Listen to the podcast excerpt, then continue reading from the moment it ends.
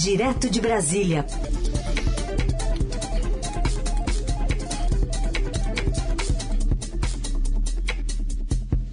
Com Felipe Frazão. Oi, Frazão, bom dia. Oi, Heisen. Bom dia para você, bom dia para os nossos melhores ouvintes da Eldorado. Uma boa sexta-feira do fim do mundo, né? Estou chamando assim porque já estou, assim, me lembrando daquelas sextas-feiras da época da Lava Jato. Você lembra quando tinha depoimento, Isso. divulgação de processos, delação? Hoje é dia que jornalista não tem hora para terminar de trabalhar. É muita Uhum. coisa e vai dar um pouquinho do sabor de 2022. É isso aí. Fora que no jargão do jornalismo, para quem não sabe, não acompanha, tem o chamado pescoção, né? Que é aquele plantão, né? Aquele plantão que vai adiante ali, adiantando coisas pro fim de semana, né? O... É. E para segunda-feira, né, Raíssa? E para segunda-feira, segunda-feira. principalmente para segunda-feira. Vamos começar falando sobre essa live, né? Ao lado de Kim Kataguiri, deputado Kim Kataguiri, é o que está sendo previsto, né? O Sérgio Moro. O Kataguiri seria o, o entrevistador do Sérgio Moro, é por aí? É, ele está se apoiando, na verdade, eu acho que não vai ser muito entrevistador, né, Raíssa? É, o Kim Ta- Kataguiri talvez esteja mais para um advogado do Sérgio Moro, coisa do tipo. É, ele está se apoiando para no, no MBL, né? A gente inclusive tratou disso na entrevista com ele, se ele contava com, com os rapazes, os jovens eh, adultos do MBL, os deputados, para essa guerrilha virtual na campanha. E isso está se mostrando, sim, eh, um fato concreto já na primeira semana após a filiação deles ao Podemos, o partido do Moro. Eles estão ajudando o Moro com alguns termos, né, algum, algumas cunhando algumas frases para o Moro, tentando fazer uma comunicação um pouco mais dinâmica, um pouco mais ligada a, a esse mundo virtual. E ele decidiu divulgar, ele disse que ia divulgar, né? A gente já comentou aqui para o nosso ouvinte, já trouxe essa informação, mas não tinha dito como seria. Ele só afirmou que seria na sexta-feira. Eu até tentei confirmar ontem se dava tempo da gente trazer essas informações completas aqui para o nosso ouvinte. Não, vai ser às 18 horas. A gente não vai conseguir falar disso agora. Às 18 horas ele vai entrar no ar numa live. né? Ele poderia divulgar isso pormenorizado com os documentos e tudo mais. A gente não sabe se ele vai exibir esses documentos, se vai apenas falar. Isso está em elaboração. A equipe do Moro está discutindo como, como isso vai ser feito. Mas vai ser com o apoio do pessoal do MBL, Heisen. Essa live ele vai transmitir nas redes sociais dele, redes sociais do, do Kim, Kim Kataguiri, YouTube, vai fazer um- uma movimentação, é, inclusive fizeram ontem um cartaz, estilo de daqueles filmes de western, de velho oeste, sabe? Procurado, procura-se Sérgio Moro para dizer a verdade, enfim, está tentando transformar essa pauta que ficou muito negativa, né? Um peso sobre ele, uma cobrança por transparência, em algo positivo. É, talvez tivesse sido mais fácil se ele tivesse se antecipado a isso, não quis fazê-lo. A gente até sugeriu durante uma entrevista no Estadão, ele resistiu, agora não teve jeito. E, inclusive, agora tem mais uma informação, né, que o, o- um- uma reportagem da Folha de São Paulo ontem mostrou que só em um parecer, né, para um litígio internacional né, de um empresário israelense com a Vale, ele ganhou 200 mil reais, um parecer eh, de 54 páginas feito em 2020, pouco depois, alguns meses depois, eh, de o então ministro, né, de- do então ex-ministro da Justiça, a deixar o governo Jair Bolsonaro. Ou seja, pouco a pouco essas, essas informações de, de qual era a ordem exata de remuneração dele. Se só um parecer foi nesse valor, você imagina um trabalho mais contínuo. Bom, vamos aguardar para ver. É informação importante da política brasileira hoje.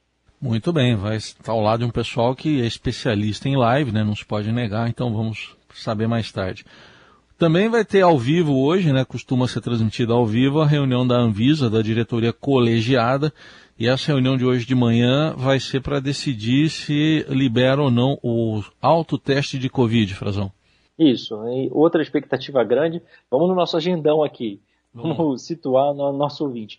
É, outra reunião importante hoje, a gente lembra que a Anvisa já avaliou isso é, alguns dias atrás, algum, e, e, e, postergou, né? não liberou, decidiu não liberar o autoteste. Agora sim, volta a pauta do autoteste, ah, porque a Anvisa recebeu os, as diretrizes né, de saúde pública, como é que isso se encaixaria e seria usado na política pública de saúde do Ministério da Saúde.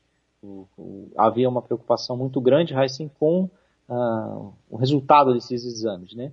O que, que o Ministério da Saúde está fazendo? Está dizendo que isso não vai ser distribuído, o autoteste não vai estar disponível em toda a rede pública para quem quiser gratuitamente, não vai ser, ou seja, incorporado ao SUS, mas vai ser voltado para a saúde privada, para a saúde suplementar, que é quem tem dinheiro para pagar.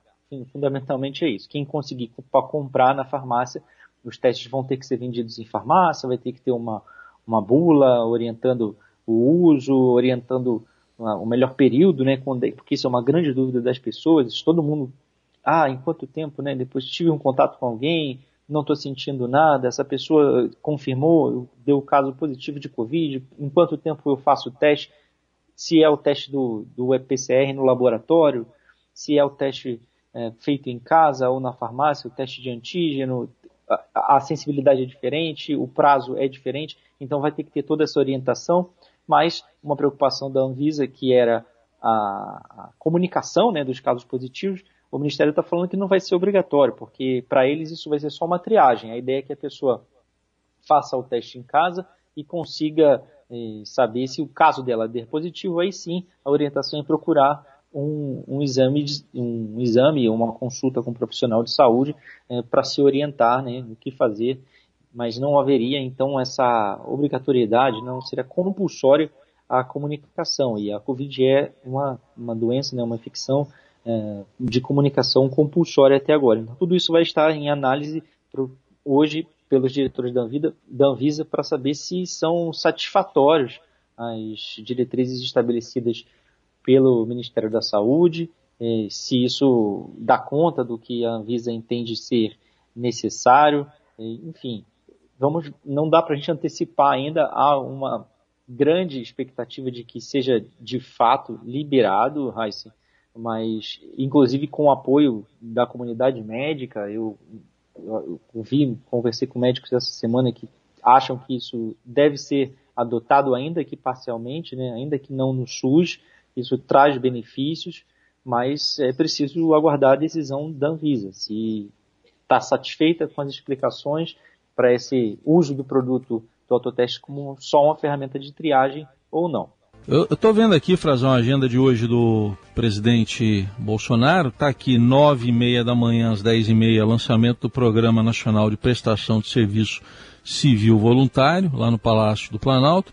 Aí depois o outro compromisso está aqui, 15 às 15h30, Pedro César Souza, subchefe para assuntos jurídicos da Secretaria-Geral da Presidência da República, aí já é no Palácio da Alvorada. É, acho que talvez esse segundo compromisso atrase, está faltando alguma coisa aqui na agenda, né? Opa, só se ele não aparecer, né, Raíssen? É. Será? Só, né? Só se for tá isso. Tá faltando, hein? Não, mas parece que o presidente tem um outro compromisso na superintendência da Polícia Federal em Brasília, aqui pertinho aqui de onde eu moro, no setor policial sul, Raíssen. É, ele vai ter que depor é, a Polícia Federal, obrigado a depor, né, presencialmente, às 14 horas, obrigado pelo ministro do Supremo Tribunal Federal, Alexandre de Moraes, que intimou o presidente depois do presidente simplesmente não responder se apareceria ou não para esclarecer o vazamento de um inquérito sigiloso que apurava as circunstâncias de uma invasão, de um ataque hacker ao Tribunal Superior Eleitoral. Isso, essa informação de que o presidente teria tido acesso veio durante uma dessas lives do presidente, em que ele estava tentando mais uma vez é, desacreditar a segurança das urnas eletrônicas, né, tirar a confiança da população, e ele acabou dando claros indícios de que ele tinha recebido informações de, que apuravam né, as circunstâncias desse ataque, e o, esse inquérito, nessa investigação, é, era sigilosa, ainda não havia sido concluída.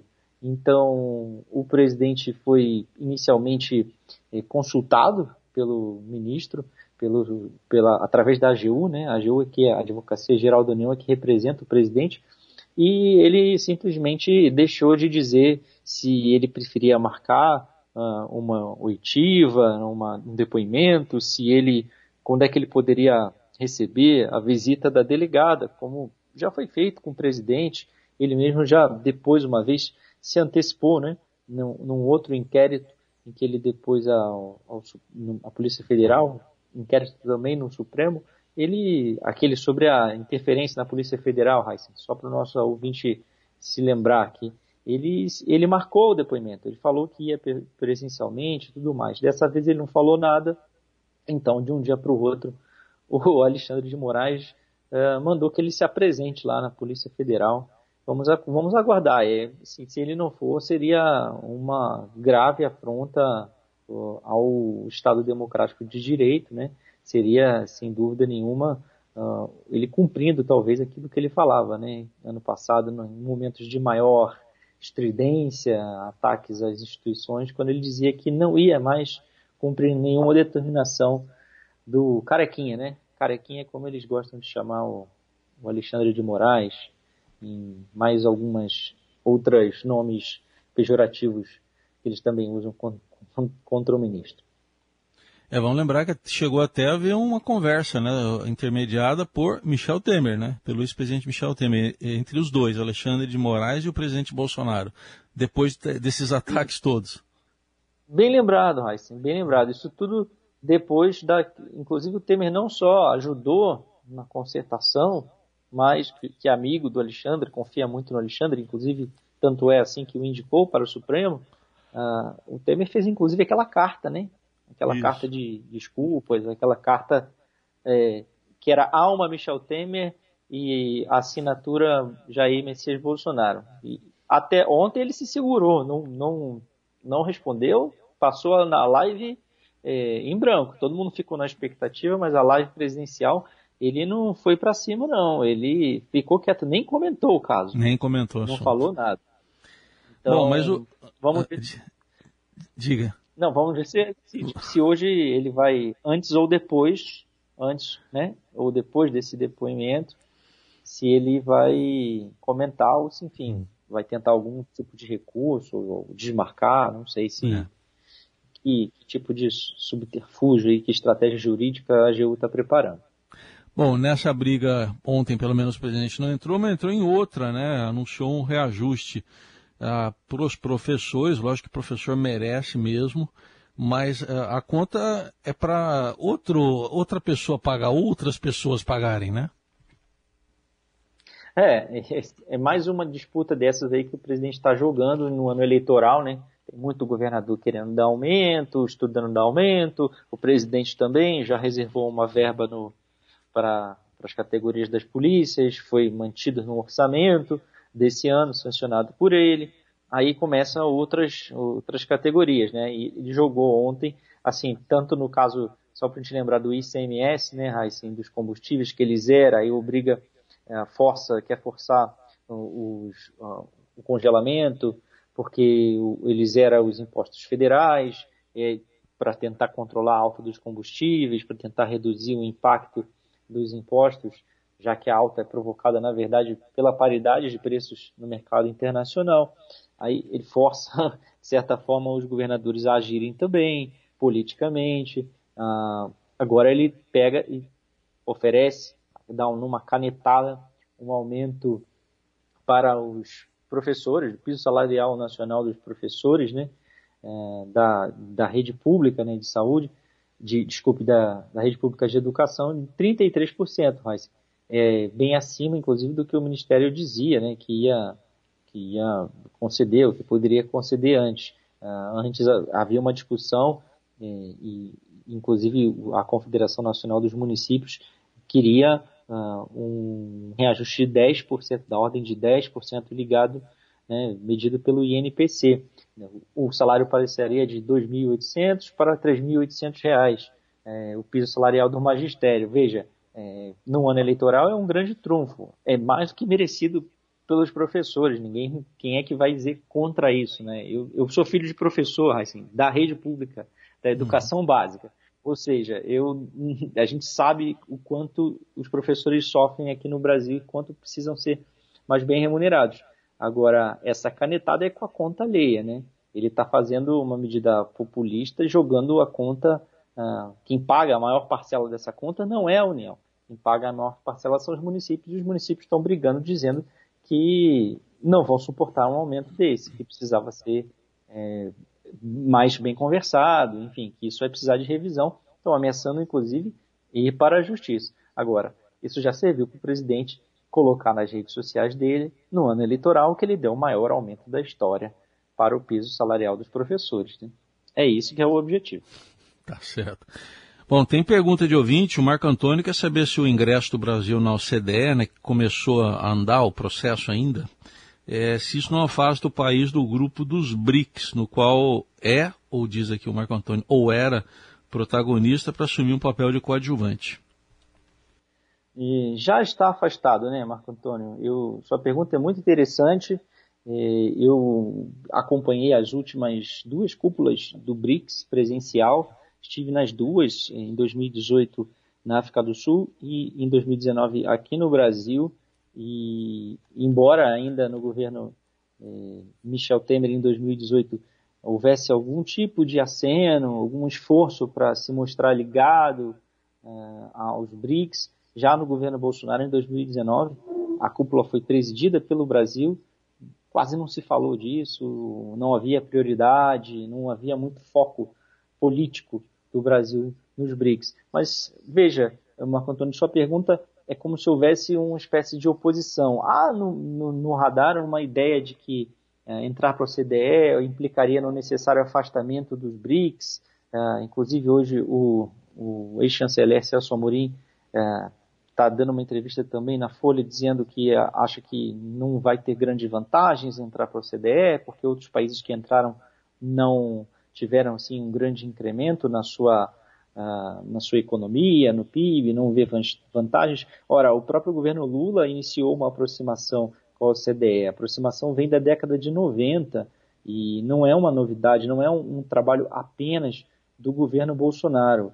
Uh, não há também uma necessária oposição entre permanecer no BRICS e, e entrar para a OCDE é, dificilmente o Brasil sairia do, dos BRICS, porque são, o ideal seria manter uma presença nos dois, porque o BRICS é, tem uma natureza inclusive diferente, mas é um foro uh, de diálogo com as economias emergentes, as maiores economias do mundo. O BRICS foi fundado em 2009, é, tem uma pegada política, sim, tem um foco político, mas também econômico e financeiro, tanto é que fundou um banco, banco que hoje é presidido por um brasileiro, já tem 30 bilhões de dólares é, de empréstimos distribuídos. É um banco que está em expansão. O Brasil aportou capital, a Rússia, a Índia, a China, a África do Sul, que são os membros fundadores. É, a África do Sul, o último membro é, a ingressar, né? mas é fundadora do banco. Ela ingressou no BRICS depois, mas é fundadora do NDB, novo Banco de Desenvolvimento. E agora, inclusive, no ano passado, estava recebendo no, novos aportes né, de novos sócios, é, como os Emirados Árabes, é, o Egito, o Uruguai, Bangladesh, ou seja, está em expansão, é um instrumento de, de mecanismo de empréstimos internacionais. E o BRICS sempre teve como objetivo principalmente a aproximação entre esses países da ordem política, que vem sendo cobrada por Rússia, por China, e o Brasil não quer. O Brasil não tem acenado eh, positivamente a isso, ou pelo menos não vinha acenando nos primeiros anos do governo Bolsonaro, e sempre teve como meta também questionar, pedir a reforma do FMI, mais inclusão para esses países, que são economias enormes, tem muita área, tem muita população, são alguns dos maiores países do mundo, é, mercados importantíssimos. Uhum. Já a OCDE é formada principalmente, foi fundada e organizada para cuidar das economias desenvolvidas, uh, a Europa, Estados Unidos, e vai implicar muito mais em cooperação e nesse possível selo de qualidade, né? esse selo é, de, de adoção de políticas padronizadas pela OCDE e que, na, na visão de, de, vários especialistas, vai sim trazer investimentos. Inclusive, a, o IPEA acha que pode sim é, melhorar o PIB brasileiro, ter um impacto de pelo menos 0,4% embora haja divergências, como a gente está vendo em, entre os diplomatas.